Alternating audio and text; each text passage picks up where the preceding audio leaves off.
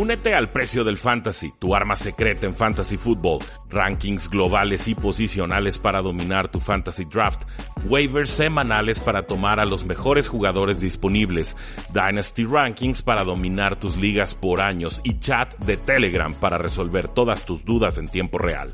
Visita stam.store diagonal precio NFL o da clic al link en este episodio para suscribirte. Radiorama 1340. Frecuencia deportiva. Transmite desde Avenida Niños Héroes 1555, sexto piso. Despacho 602, Colonia Moderna. Guadalajara, Jalisco, México. Radiorama 1340. Frecuencia deportiva. Una emisora de Radiorama de Occidente. Radiorama, la cadena que une a México. Tres y fuera, donde la NFL no termina y nosotros tampoco. Rudy Jacinto y Oscar Huerta analizan todo lo que sucede dentro y fuera del terreno de juego. Previas, resúmenes, apuestas, fantasy fútbol y mucho más. Comenzamos.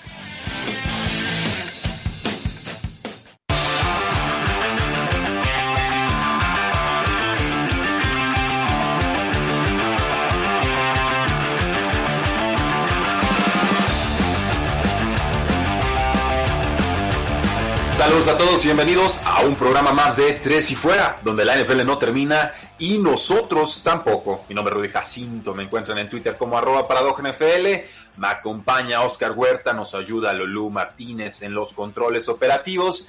Y qué semanita nos regaló la NFL, Oscar. Siento que digo lo mismo cada semana, pero ahora, por fin, tenemos acuerdo entre jugadores y dueños. Y vaya que costó. Sí, tenemos temporada. Creo que es lo más importante que, que vamos a cubrir hoy porque había, había muchas dudas. Había muchas dudas sobre todo por los, las medidas que habían sacado recientemente la NFL y, y las quejas de los jugadores y, y no solo en el americano, pero en todos los deportes habíamos visto ciertos patrones. Entonces nos preguntábamos hacia dónde iba la NFL y creo que pues por fin tenemos algo claro y pues adelante. Sí, eh, vamos, hay, hay que ponerle un poco de contexto a esto, porque los jugadores el domingo pasado, ¿no? El domingo, ah, no tengo la fecha exacta, estamos grabando esto el 25 de julio, eh, salieron en redes sociales de forma masiva con el hashtag We Want to Play, eh, pero básicamente criticando a la NFL por la falta de actividad y respuestas en cuanto a planes por el coronavirus.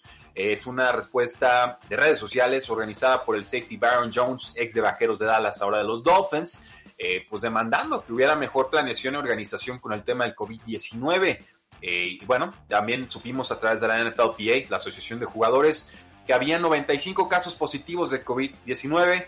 Después descubrimos que el, el- el becario de la NFLPA era disléxico y que eran 59 los casos, muchas horas después. Pero bueno, finalmente es el 3.2% de, de personal o de gente de la NFL que ya contrajo, ya dio positivo por coronavirus desde que inició la pandemia. El mismo Todd Gurley nos decía, yo estoy abierto a no jugar esta temporada si no hay un plan claro del COVID-19.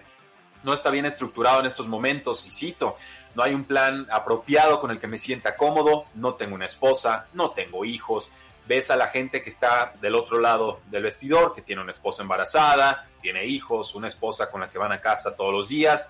Siento que tenemos que encontrar algo mucho mejor que lo que nos están dando. Todo ha sido de último minuto y esta respuesta las tuvimos que haber tenido hace semanas, si es que no hace meses. Tienes que estar preparado para no jugar o jugar media temporada y si no se hacen bien las cosas no tendremos una temporada completa. Espero que todo avance bien, pero simplemente no lo veo. Cierro cita y después llega este anuncio de acuerdo tan importante, Oscar. Voy a leerlo, después. sí, voy a leerlo punto por punto, pero a, a grandes rasgos, ¿qué es lo más importante o destacado, dirías tú? ¿Quizás de los puntos puntuales o, en general pues, rumbo a una temporada NFL?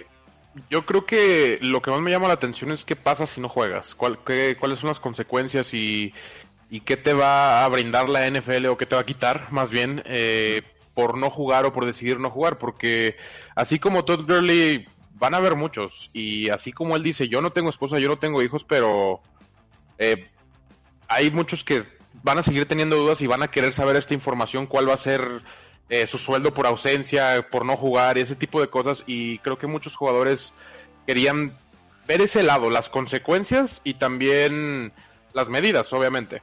Sí, eh, tiene que ser así, Oscar. Es que lle- llegó al punto, creo que los dueños entendieron que los jugadores son socios. O sea, que Sí, exacto. los necesitas de tu lado para poder enfrentar algo que no es problema de los jugadores ni es problema causado por los dueños, simplemente es una situación externa, una eventualidad tan complicada.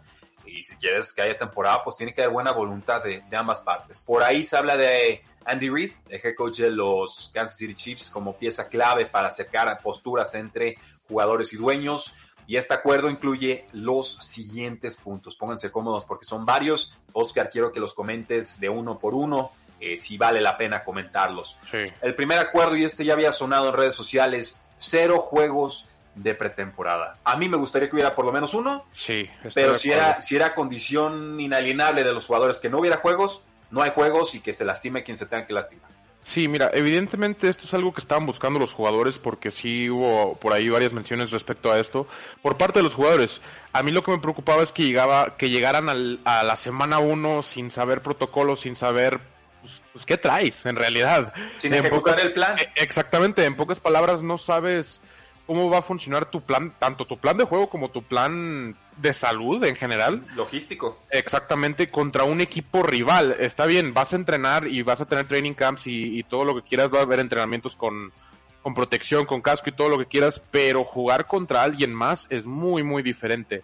Y digo, siendo decisión esto de los jugadores, me da un poquito más de tranquilidad que de los dueños, porque quiero pensar que los jugadores se sienten cómodos llegando sin pretemporada y que están dispuestos a, pues, a entregar y a ejecutar de la manera adecuada, sin tener la necesidad de ensayar antes. Van a haber juegos muy malos en ese Sí. primer mes.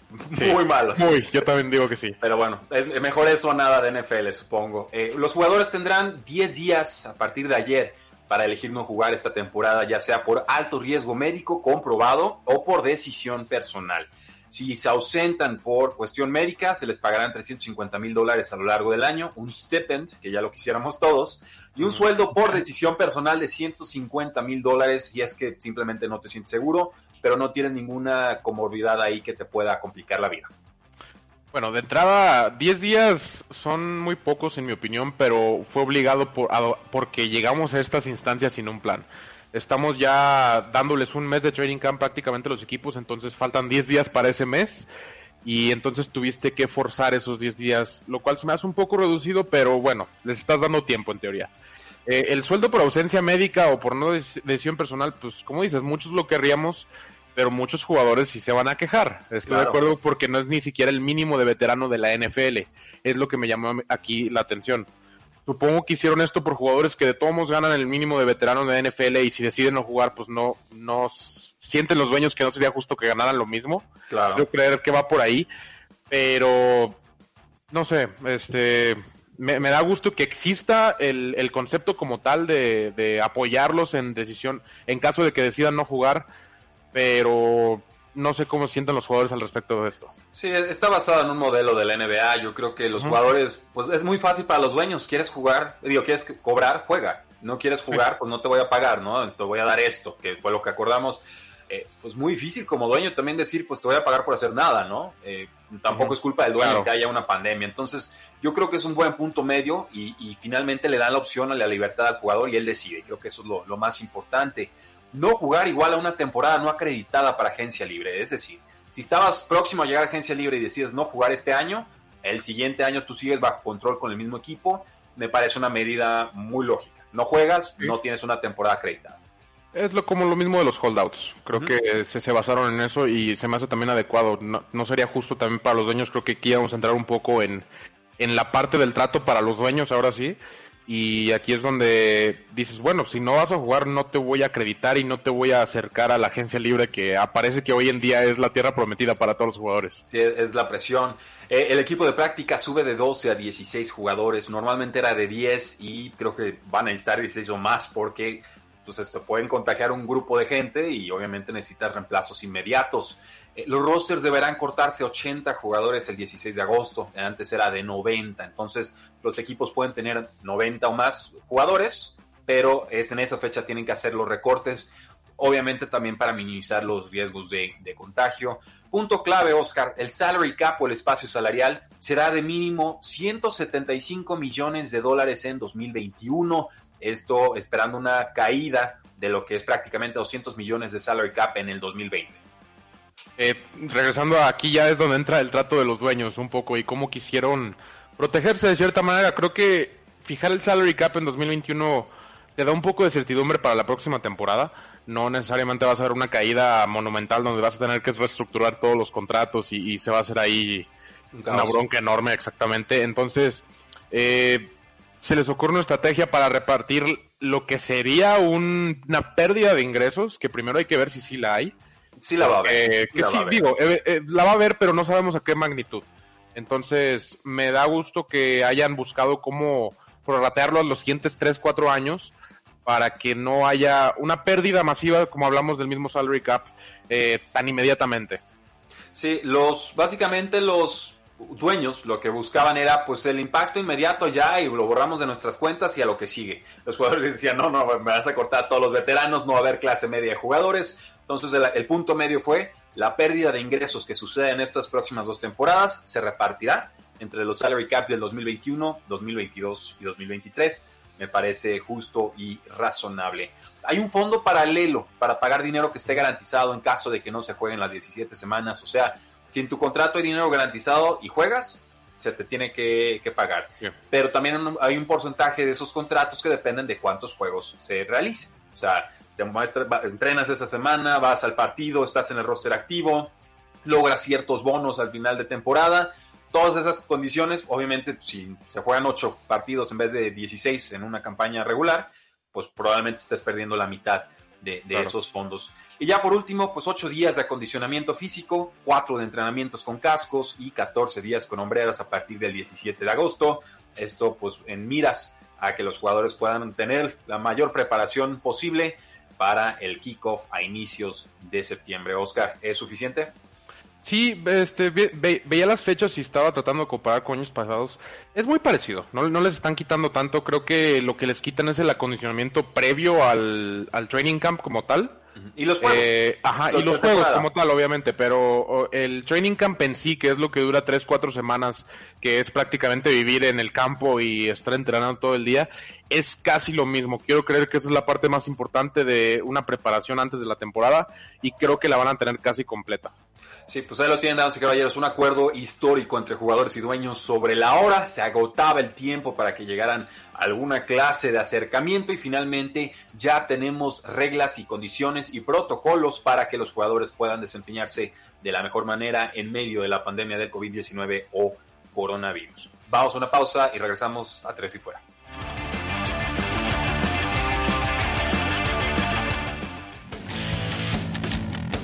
Quedan temas en la mesa. Ya regresa Tres y Fuera.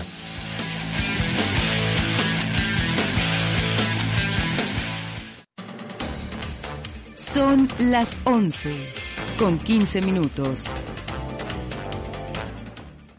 Radiorama 1340. Frecuencia deportiva.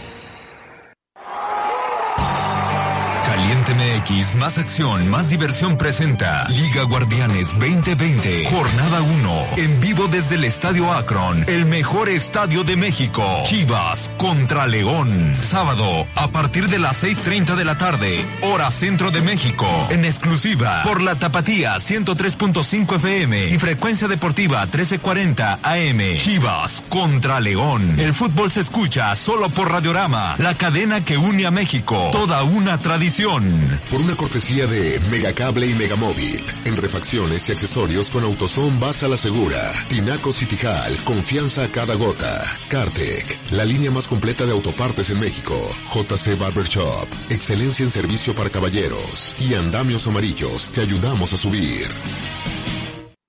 Estamos pasando por una situación difícil. Cuídate y cuida a los tuyos.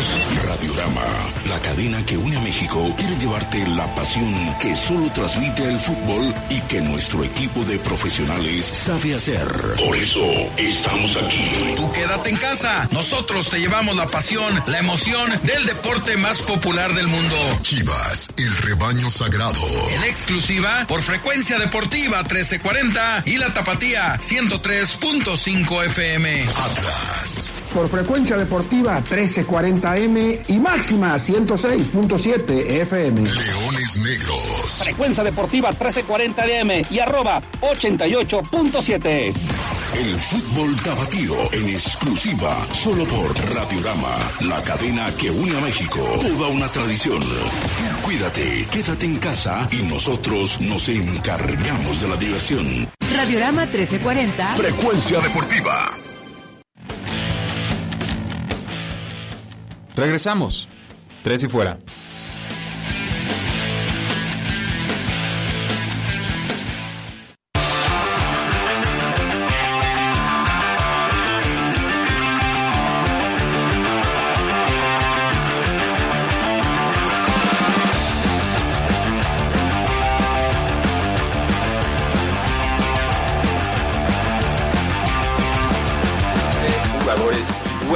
Pero no todos se van a sumar al barco, más bien varios van a decidir no jugar esta temporada. Yo soy Rui Jacinto, me acompaña Oscar Huerta y vaya Oscar, tenemos a la primera persona que oficialmente ha decidido no participar en la temporada NFL 2020, el mismo día que se anunció el acuerdo, las condiciones para poder jugar o para salirse.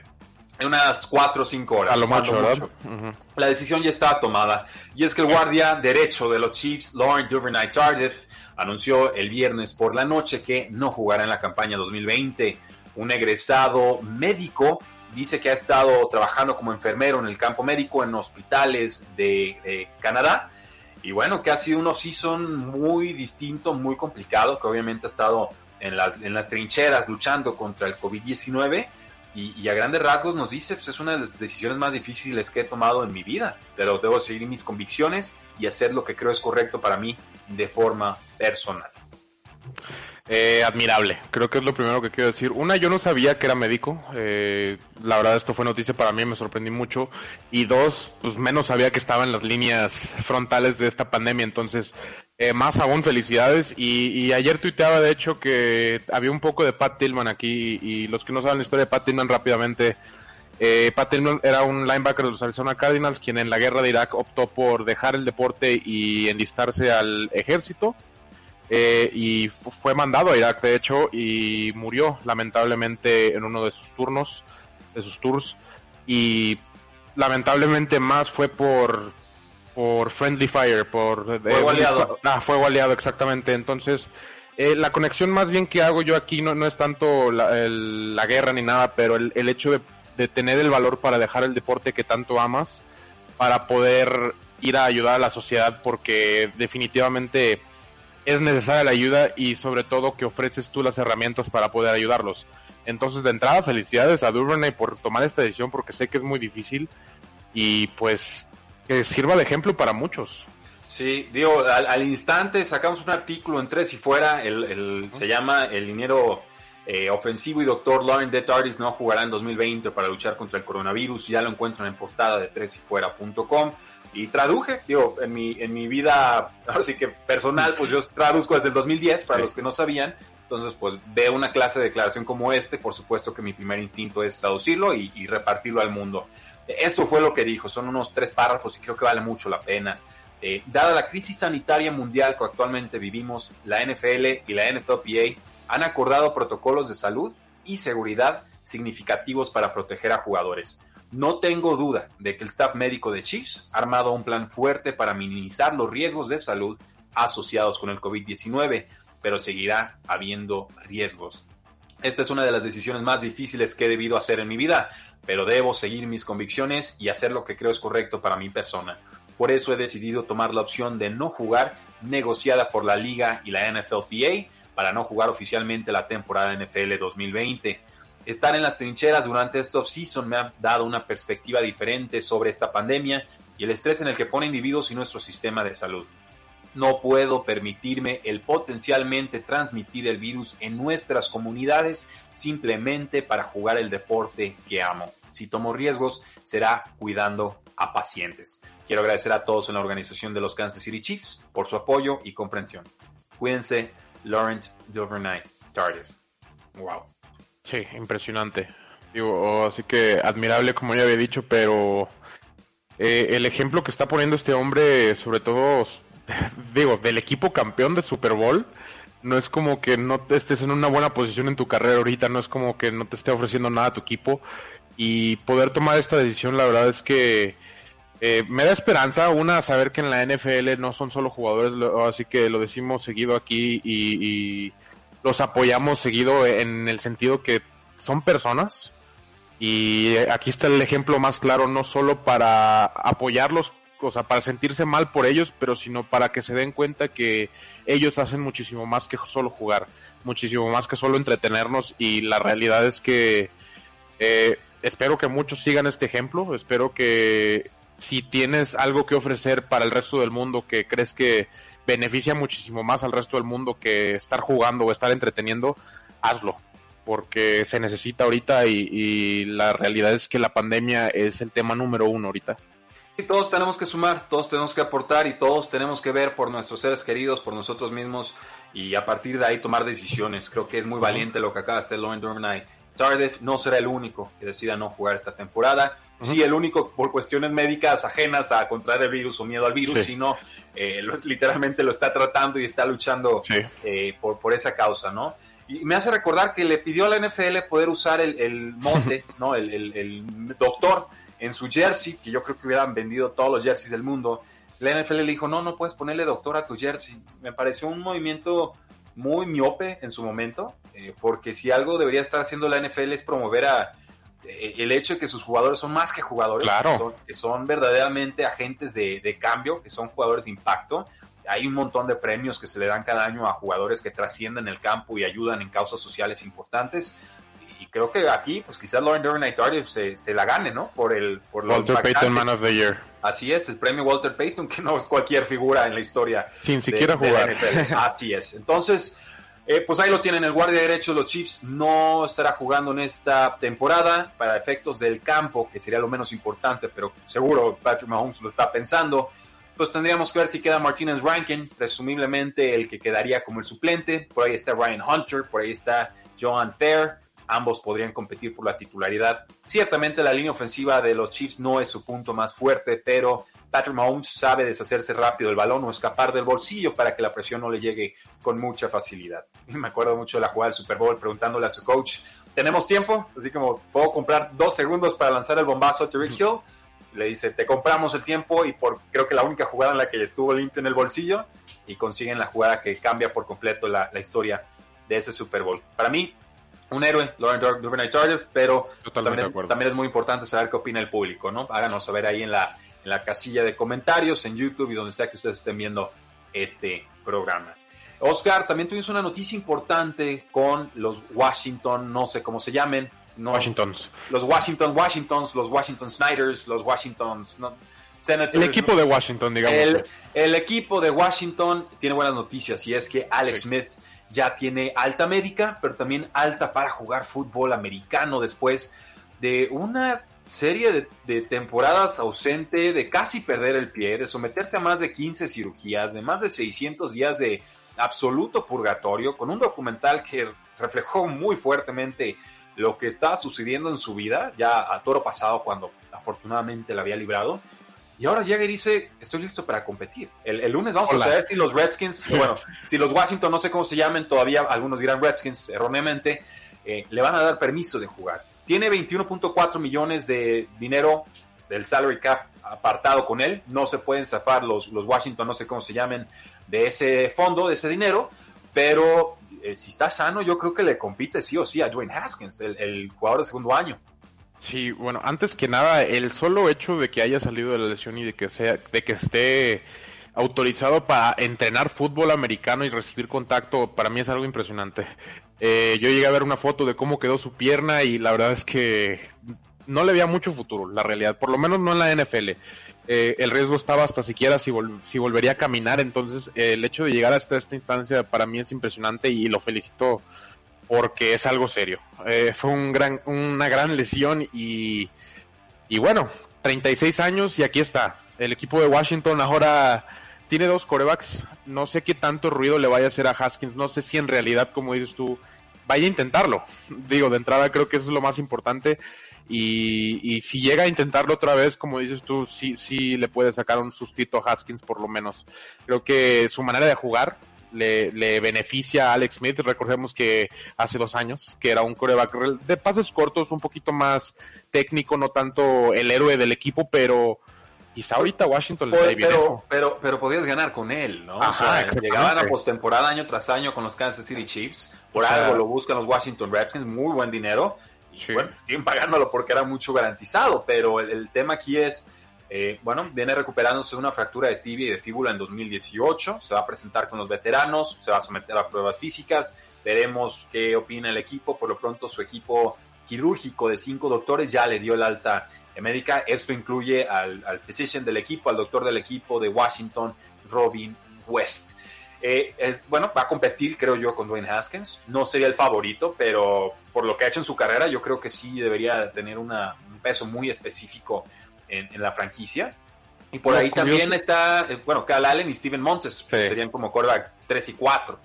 Lo, lo que a mí me llama la atención es que el equipo está armado de cierta manera para favorecerle a Alex Smith. Si, tú- si pensamos en los dos corredores que tienen, Adrian Peterson y Darius Guys, pensamos en los receptores que es, es Harmon y McLaurin, si mal no recuerdo. Harmon se rompió el ligamento cruzado anterior. Ajá, no va a jugar, ¿cierto? Eh, pero Ya. McLaurin, eh, el estilo de juego son velocistas y corredores de poder. Eh, corredores que te ayudan a darte espacio, darte un poquito de oxígeno y corredores que aceptan ese slant rápido y ellos sacan las yardas después del atrapado. O sea, se le acomoda un poco a Alex Smith. Entonces sí se me, me da un poquito de curiosidad cómo va a poder trabajar Alex Smith eh, con ese equipo que tiene ahora porque definitivamente es totalmente diferente al que tenía hace dos años. Sí, tiene que serlo, dice Ariel Rodríguez. Alex Smith sigue en el roster de Washington. ¿Podrá competir por el puesto titular? Eh, yo digo que sí. Entonces, si está realmente recuperado de su pie, yo, yo creo que sí. Y me gustaría poner una apuesta ahí de que se la lleva.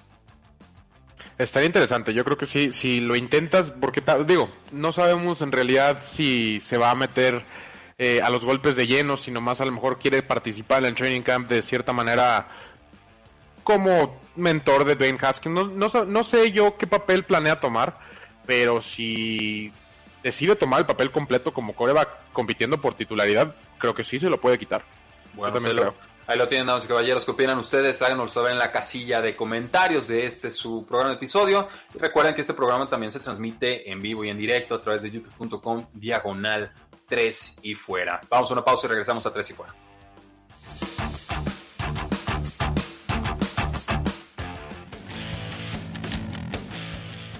No te vayas, ya regresa Tres y Fuera.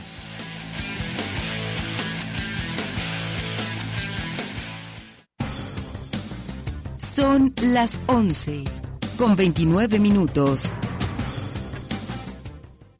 XEPKT 1340 AM. 5000 watts de potencia. Guadalajara, Jalisco, México. Radiorama 1340. Frecuencia deportiva. Una emisora de Radiorama de Occidente. Radiorama, la cadena que Las y los diputados seguimos trabajando para buscar soluciones ante la emergencia sanitaria. Realizamos conversatorios y foros junto con autoridades, empresarios y sociedad civil. Nos reunimos en comisiones, presentamos iniciativas de ley y puntos de acuerdo. Entregamos 125 millones de pesos para apoyar con 400 mil kits de protección a médicos residentes del sector salud. Unidos, vamos a salir adelante. Cámara de Diputados. Legislatura de la Paridad de Género. Cuando las empresas compiten, tú puedes escoger la opción que más se ajuste a tu bolsillo y a tus necesidades. Yo compro el pan para mi restaurante aquí porque me hacen descuento. A mí me gusta consentir a mi nieto en la panadería de Doña Mari, por su variedad y porque vende pan de muerto todo el año. En esta panadería tienen productos para cuidar mi salud. Por eso compro aquí. Con competencia, tú eliges. Un México mejor es competencia de todos. Comisión Federal de Competencia Económica. COFESE. Visita COFESE.mx. Tu amigo Saúl El Canelo Álvarez. Las adicciones pueden ser el otro rival a vencer, pero un verdadero atleta puede superar cualquier adversidad, y más aún apoyado de su familia. El deporte es el mejor camino para superarse en la vida. Un verdadero campeón pone fuera de combate a las adicciones, por eso no hay que bajar la guardia. Con razón y corazón, por toda la nación, juntos por la paz.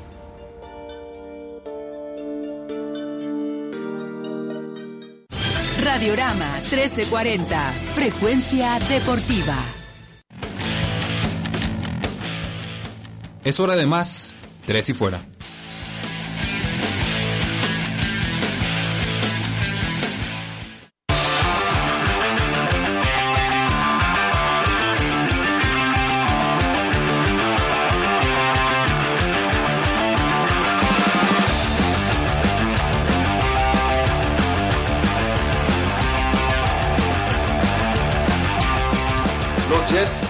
Nueva York están sumidos en un escándalo y no solamente por el head coach que no parece tener amigos en el vestidor, sino porque el dueño de los Jets de Nueva York, Woody Johnson, actual embajador del presidente Donald J. Trump en Inglaterra, en, en el Reino Unido, está siendo o fue investigado ya por el Departamento del Estado por supuestamente realizar comentarios racistas y sexistas. Entre ellos está la acusación de que dijo para qué se celebra el mes de la historia afroamericana, que hizo comentarios muy fuera de lugar sobre eh, mujeres, tratándolas como si fueran objetos.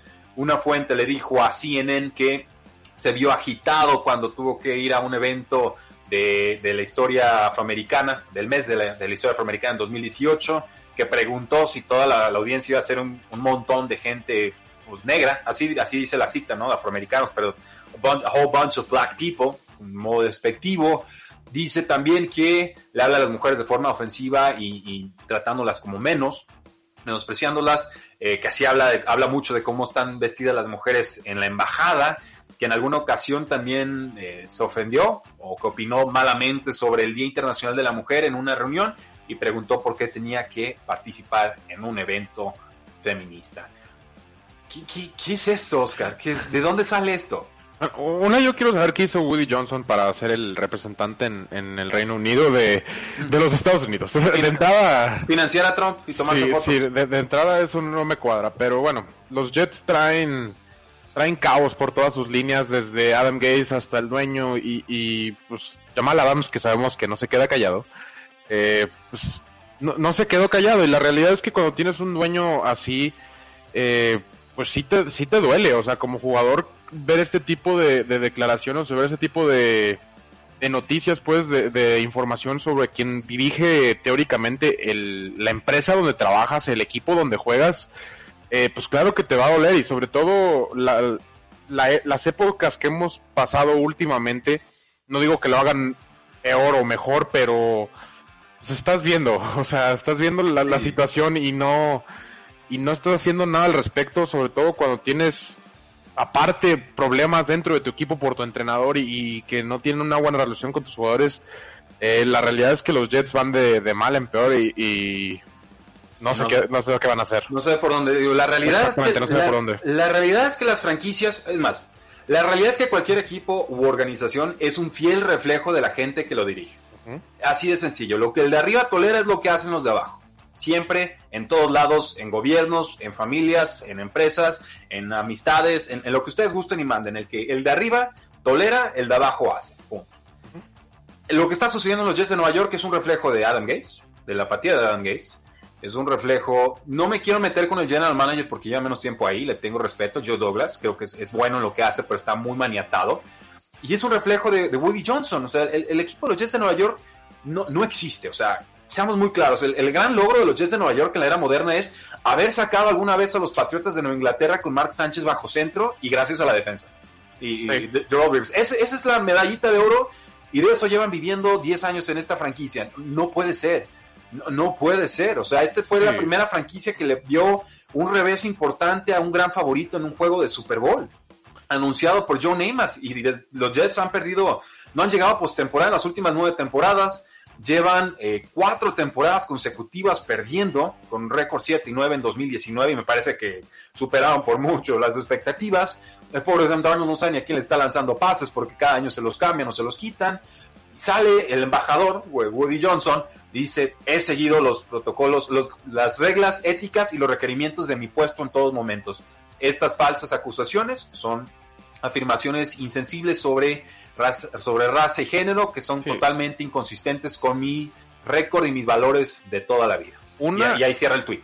Sí, una, el hecho de llamarlo reglas éticas, eh, o sea, ya hace sonar como que tienes que se- seguir un par de reglas para portarte bien. O sea, no es lo que yo creo, es lo que me dicen que haga. De entrada de ahí ya está mal tu mentalidad.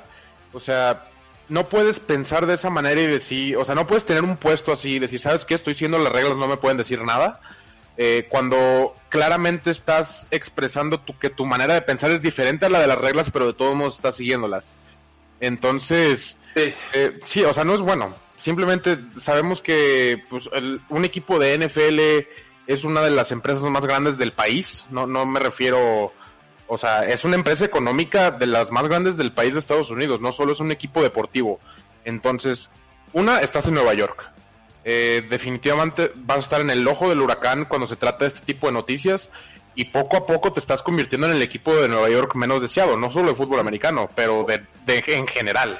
Pues Y- es y que eso- también la, la competencia hacia el fondo está dura ahí, ¿eh? entre los Giants y los Jets. Imagínate, no, no, no, y, y ni siquiera solo de americano, me o sea, hablando de los Knicks y, otros No. equipos que se presentan en Nueva York, ya estás peleando por ese puesto en una de las ciudades más mediáticas del mundo, no vas a salir bien. Si, si por lo menos te preocupa, como dice ahí, las reglas éticas y cómo te ves ante el público, cállate.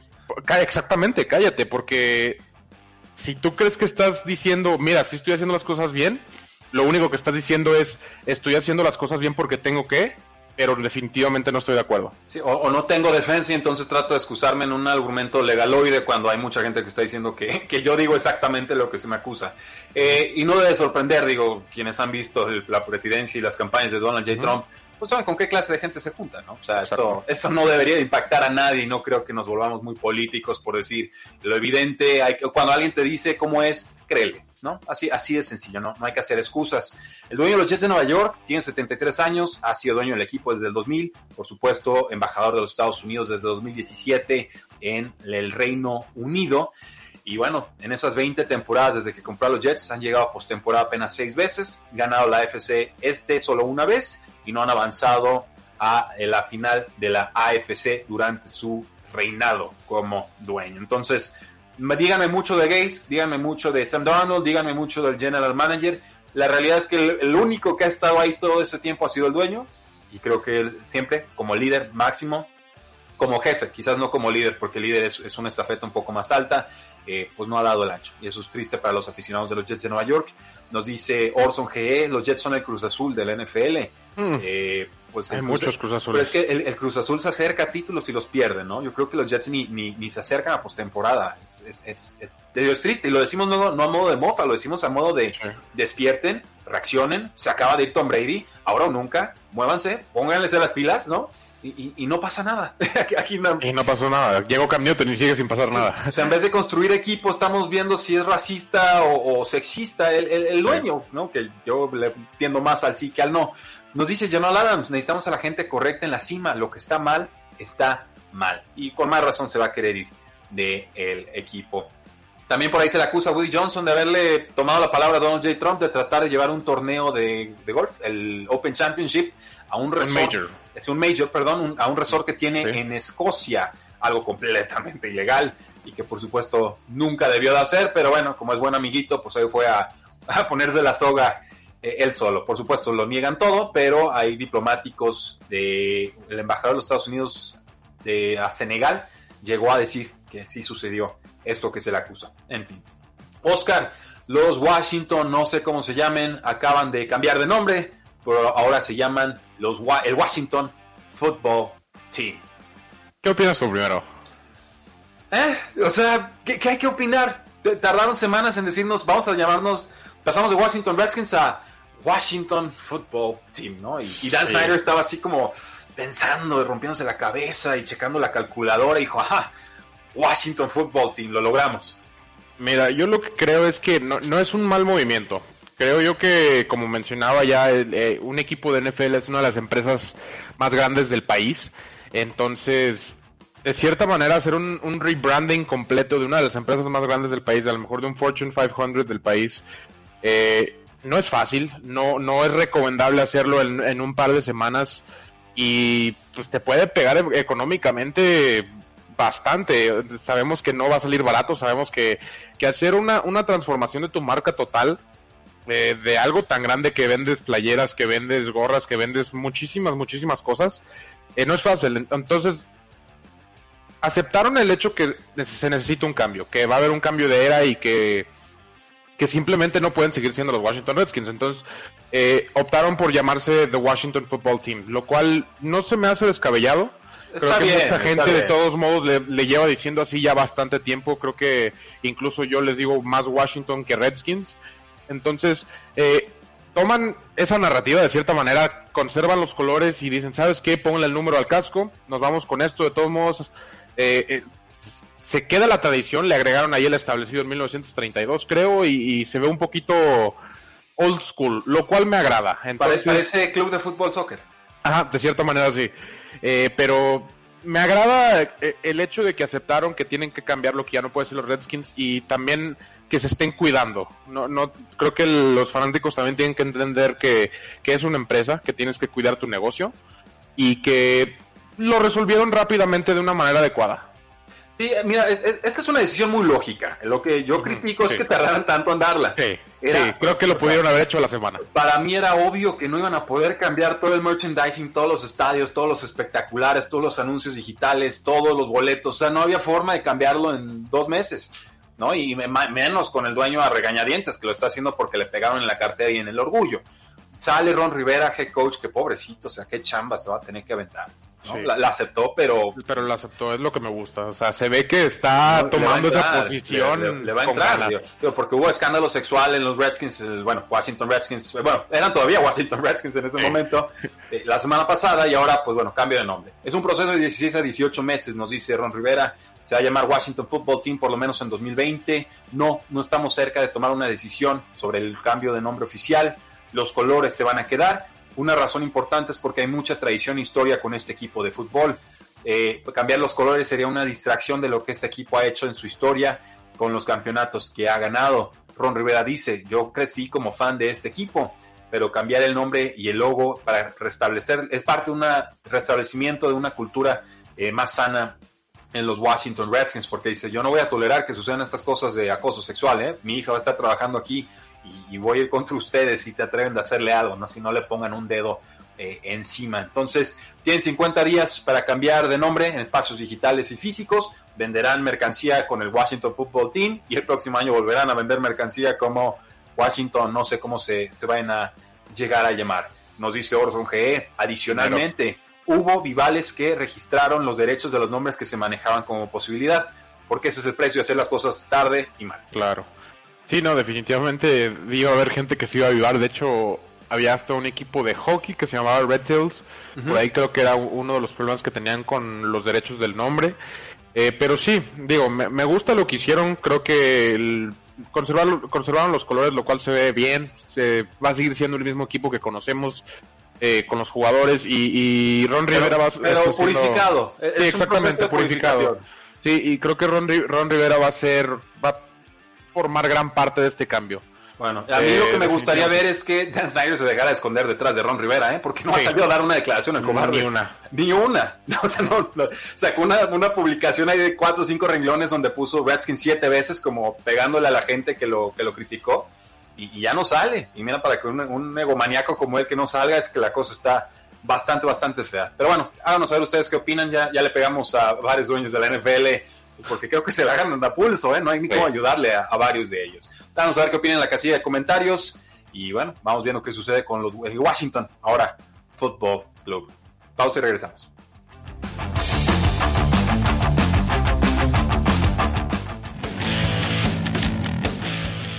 Pausa y volvemos a Tres y Fuera.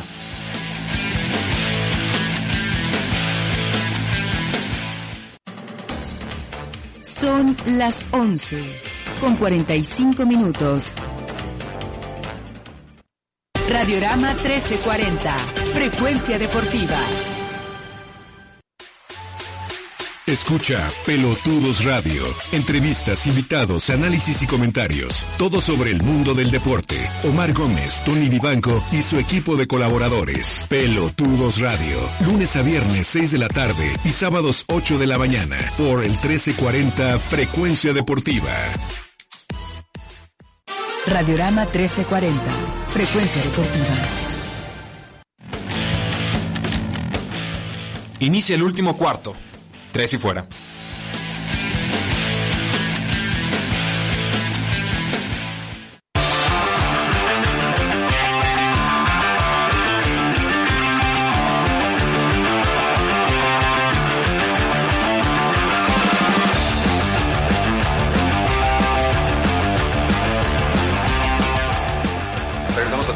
Donde la NFL no termina y nosotros tampoco. Yo soy Rudy Jacinto, me acompaña Oscar Huerta, se limpia el sudor de la frente porque vaya, Hace calor. sido- hace calor y ha sido un episodio muy cargado.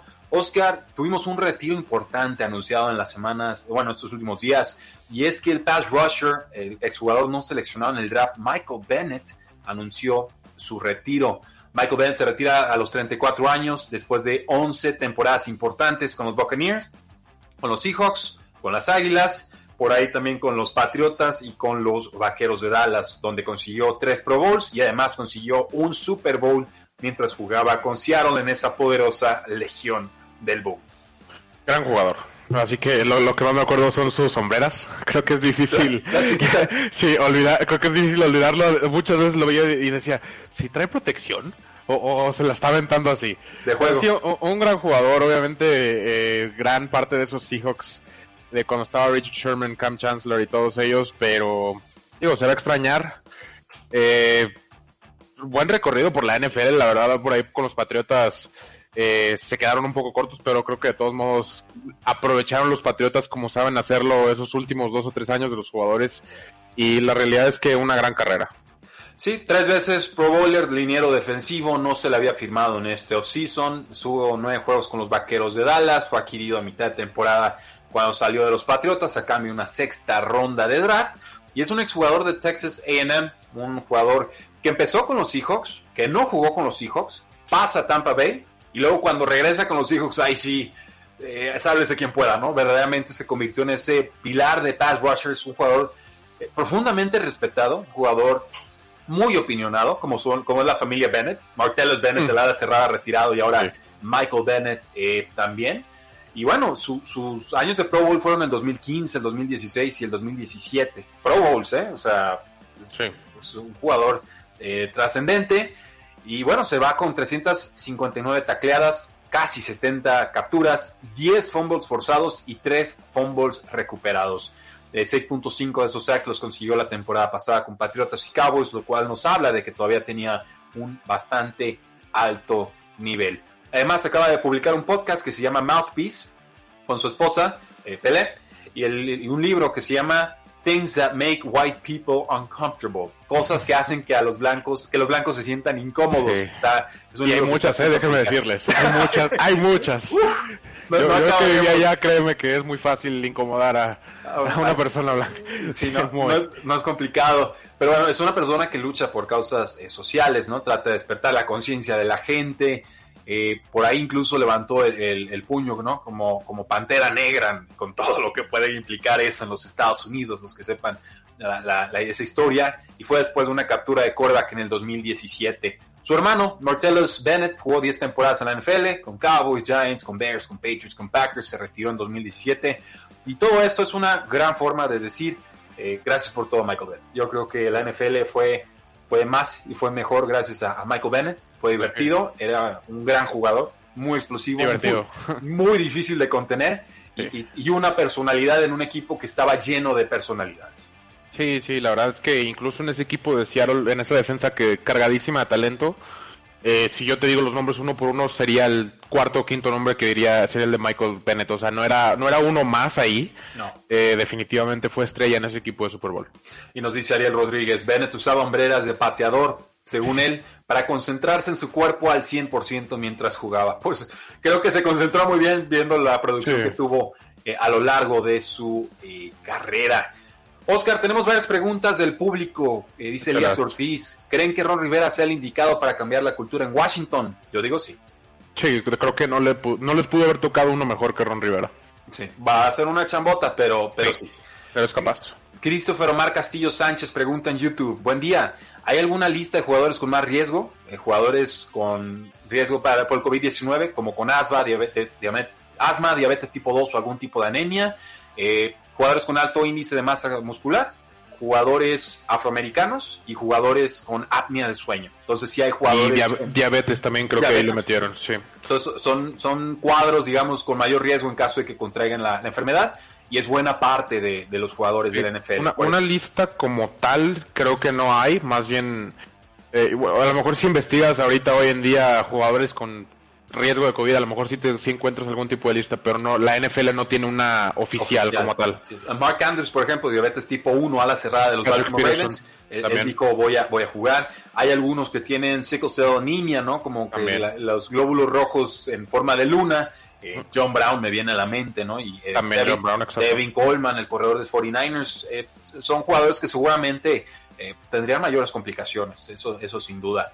Eh, porque es una cuestión respiratoria, ¿no? Por, eh, por ejemplo, el sickle cell anemia lo que hace es que jue- cuando juegas a mucha altura, pues no puedes respirar bien. Entonces, a veces esos jugadores no van, por ejemplo, a Mile High a jugar contra los, los Broncos de, de Denver. Eh, nos dice David en YouTube, ¿cuál crean, creen que será el equipo más beneficiado por el recorte en el salary cap, pensando en 2021? Yo creo que la respuesta sencilla sería equipos con contratos de corebacks novatos porque tendrán que gastar menos en el resto del roster. Sí, creo yo que también los que tienen bastante espacio, creo que van a poder reestructurar ahí eh, para beneficiar de cierta manera de- de- del espacio que tienen. Por eso me vienen a la mente los Colts, que gastaron un poco este offseason, pero de todos modos creo que les quedó bastante. Sí, definitivamente. Nos dice Víctor Solano. Saludos, caballeros. Estadios sin aficionados, campos de entrenamiento acondicionados, sin juegos de pretemporada, etcétera. ¿Debemos redefinir nuestra exigencia como aficionados al fútbol? Sí. Sí, Este sí. año sí. So- sobre todo las primeras cuatro semanas, sí vas a ver algunas cosas que dices, esto parece fútbol de preparatoria. Se- te lo garantizo y sobre todo el hecho que, que mencionamos hace rato que no va a haber ni un juego de pretemporada. Sí, por lo menos esa primera semana eh, voy a prender la tele con, pues, con bajas expectativas, digamos. Yo voy a tener muy altas expectativas, pero de las defensas. Sí. Apuesten las bajas, apuesten las bajas, apuesten las bajas. Que están bajas, pues las bajamos más. Yo creo que esa va a ser la apuesta más segura al inicio de temporada. Eh, nos dice Roberto Tobar en Periscope, amigos, sobre Cam Newton, asegurando que McDaniels pueda hacer jugadas que no ha hecho antes. ¿Concuerdan? O sea, ¿creen que Josh McDaniels va a sacar un una nueva faceta de su libreto de jugadas ofensivas? O- ojo aquí, yo creo que Tom Brady era un limitante para McDaniels. Oh, oh, que de cierta manera. No, no, ¿Cuál es tu- no, cuál es no tanto en calidad, pero creo que el, el plan de juego a lo mejor se acerca más a Cam Newton, el que originalmente quería McDaniels, que a Tom Brady, sobre todo estos últimos años. Bueno, es que originalmente trabajó antes con Tom Brady que con Tintivo, por ejemplo. Sí, exactamente. ¿No? Este, ¿Cuál es tu arroba en Twitter para que te mande a toda la legión de los patriotas? Oscar Huerta P. Ok, perfecto. Ahí Échalos. lo tienen. No, Arroba los atiendo. Oscar Huerta P. Ya saben, Legión Patriota, si no les gustó el comentario. vayan, vayan Bueno, directo. bueno, pero- bueno. No, no, Pero yo- sí, al, al final de la temporada comparamos las últimas dos temporadas de Brady con la, con la de Cam Newton. Mira, eh, estoy completamente de acuerdo, Oscar. Nada más Sí. la, la forma en la que lo planteaste fue muy Sí, fuerte. suena agresiva con, para un coreback seis veces campeón del Super Bowl, pero tomando en cuenta los últimos dos años de Brady, yo creo que le va a beneficiar más Cam Newton. Sí, yo, o sea, no creo que ningún coordinador ofensivo de aquí al fin de la historia haya dicho o diga o dirá, ay, qué molestia tener a Tom Brady. Ah, no, claro que no. No, definitivamente no. Pero bueno, vamos, vamos a otro tema. Eh, Tengo un comentario aquí más largo, uno de que me hizo llegar durante la semana José Mauricio García Manjares, eh, aficionado a los Pittsburgh Steelers. Una declaración importante, pidiéndome opinión, pero más que nada expresando lo que él siente como aficionado. Él es, él es muy dedicado, le entra durísimo a las estadísticas, casi historiador NFL, me atrevería a decir. Alguna vez me contactó y dijo, oye, quiero platicar NFL contigo. Y pues intercambiamos café y estuvo, estuvo padre la, la plática, ¿no? Ya, es amigo cercano del programa. Pero nos dice, hola amigo, espero que te encuentres bien. ¿Cuál es tu opinión sobre mi siguiente punto de vista? Y, y, y le cito tal cual. Yo como apasionado romántico a la historia y de las estadísticas de la NFL, he aprendido lo impredecible que es una temporada. Y eso muchas veces le ha dado ese sabor tan especial. Pero no me gustaría tener una temporada aún más impredecible y justa como la que se avecina. No quiero una temporada sin la correcta preparación física y táctica de jugadores y equipos. No quiero una temporada muy propensa a lesiones, que he visto eh, equipos que cambian radicalmente por temas de lesión. Pues imagínense una lesión de Patrick Mahomes con ese contrato.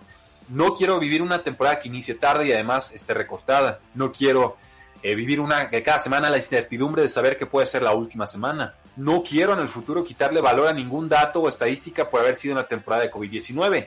Y lo peor de todo, no quiero vivir la experiencia de ver que se suspenda la liga a mitad de temporada por contagios o que estos me modifiquen la postemporada o me quiten el Super Bowl o me den uno a puerta cerrada muy insípido.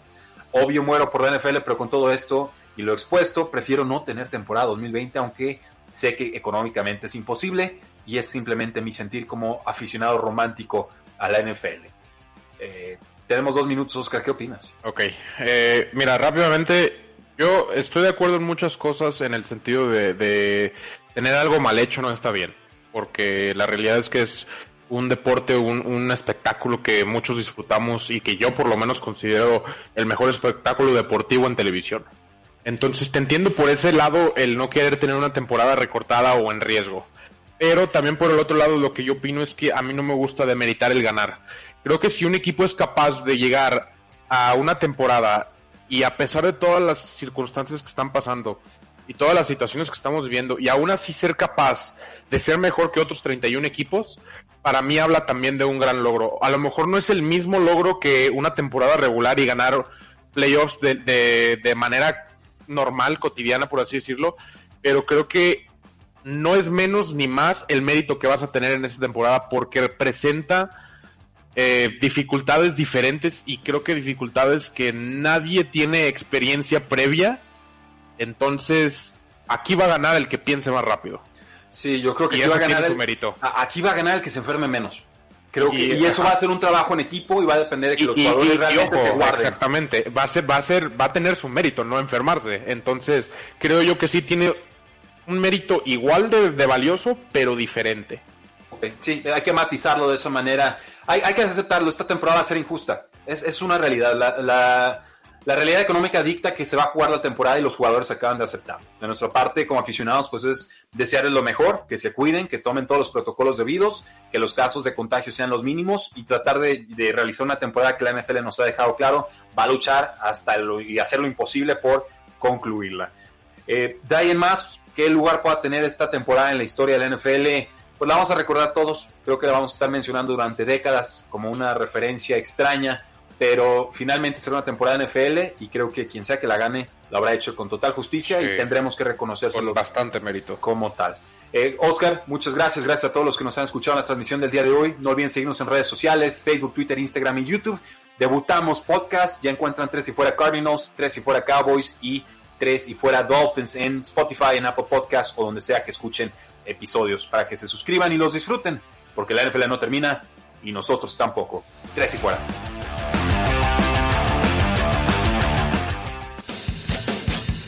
No olvides seguirnos en tresyfuera.com y en todas nuestras redes sociales.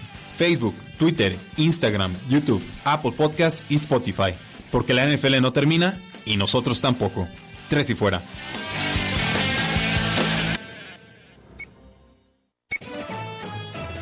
por